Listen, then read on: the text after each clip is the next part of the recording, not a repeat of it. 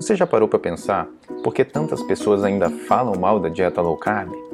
Mesmo com tantos estudos, com tantas reportagens, com tantas comprovações científicas sobre os benefícios dessa dieta, ainda existe uma grande maioria de profissionais, principalmente da área da saúde, que cismam em condená-la.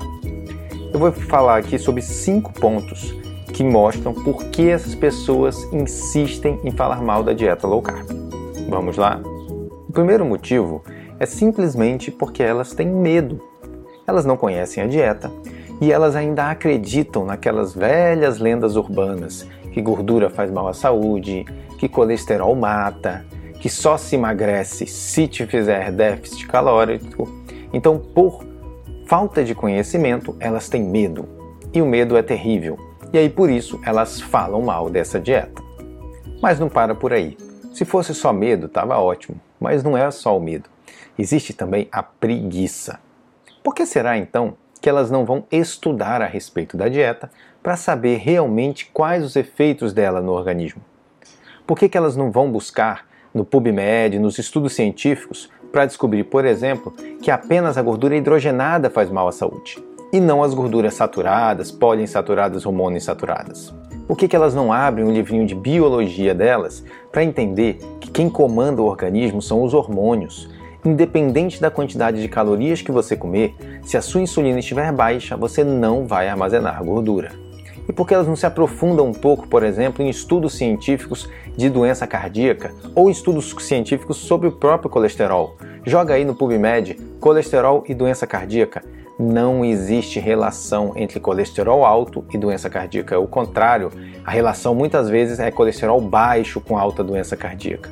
Então, se essas pessoas realmente estivessem interessadas em estudar, não estivessem com preguiça querendo ficar só o que receberam na faculdade, com certeza elas fariam muito menos mal dessa dieta. E aí que entra o terceiro ponto que eu quero falar, que é a ignorância. Porque além da pessoa não entender nada da dieta, ela também não quer nem saber. É o famoso não sei, não quero saber e tenho raiva de quem sabe. Se elas olharem o sistema de saúde no mundo todo, vão descobrir, por exemplo, que o sistema de saúde do Reino Unido, que é um sistema de saúde público como o do Brasil, ele adota a dieta low carb como dieta oficial para o tratamento do diabetes. E assim em muitos outros países de primeiro mundo. Mas infelizmente, a maioria das pessoas prefere ficar na ignorância, com o pouco conhecimento que tem e falando pelos cotovelos. Mas a culpa não é só delas. Elas, na verdade, estão sendo manipuladas. São apenas massa de manobra de uma grande indústria, a indústria alimentícia. Assim como a indústria farmacêutica manda no sistema educacional da Faculdade de Medicina, a indústria alimentícia manda no sistema educacional da Faculdade de Nutrição não é nem um pouco interessante para a indústria alimentícia que a dieta low carb seja divulgada ou ensinada para os profissionais. Afinal, a Nestlé não ganha nada vendendo ovo, né, gente? Então, alimentos naturais, alimentos que são feitos no campo, sem processamento, não interessa à indústria alimentícia. A indústria alimentícia ela tem interesse em alimentos diet, alimentos light, alimentos em pó, alimentos processados, que vai dar dinheiro para o bolso dela. Então, assim, ela financia as faculdades de nutrição para continuarem falando aquele monte de asneira, ensinando que dieta low carb faz mal à saúde, que entope veia, aquele monte de besteira que até hoje as pessoas falam e saem formadas falando, e tem pessoas que já estão há 10, 20 anos formadas e continuam falando sem olhar um estudo científico, simplesmente porque agem como papagaios, repetindo o que ouviram sem parar para pensar. Mas tem um quinto ponto que eu acho bem importante falar. Na verdade, é um ponto bem interessante, que é a hipocrisia. Eu conheço diversos profissionais que trabalham com dieta de contagem de caloria e que não gostam de low carb, até falam mal da low carb.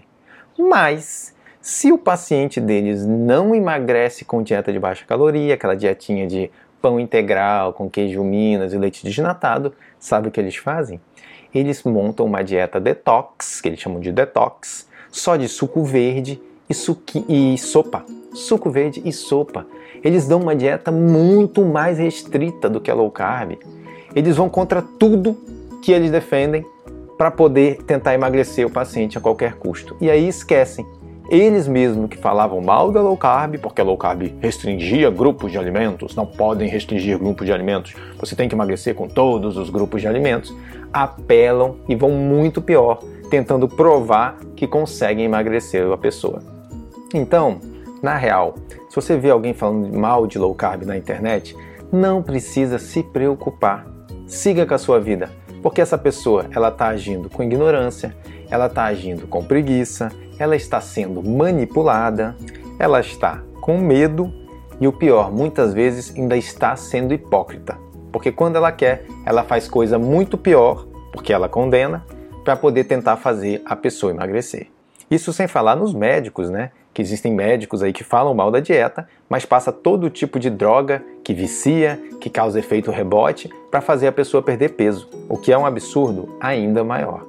Por isso, é importante que você encontre um profissional embasado que te apresente uma dieta low carb individualizada para cada tipo metabólico, para que você possa ter os alimentos low carb que vão acelerar o seu metabolismo.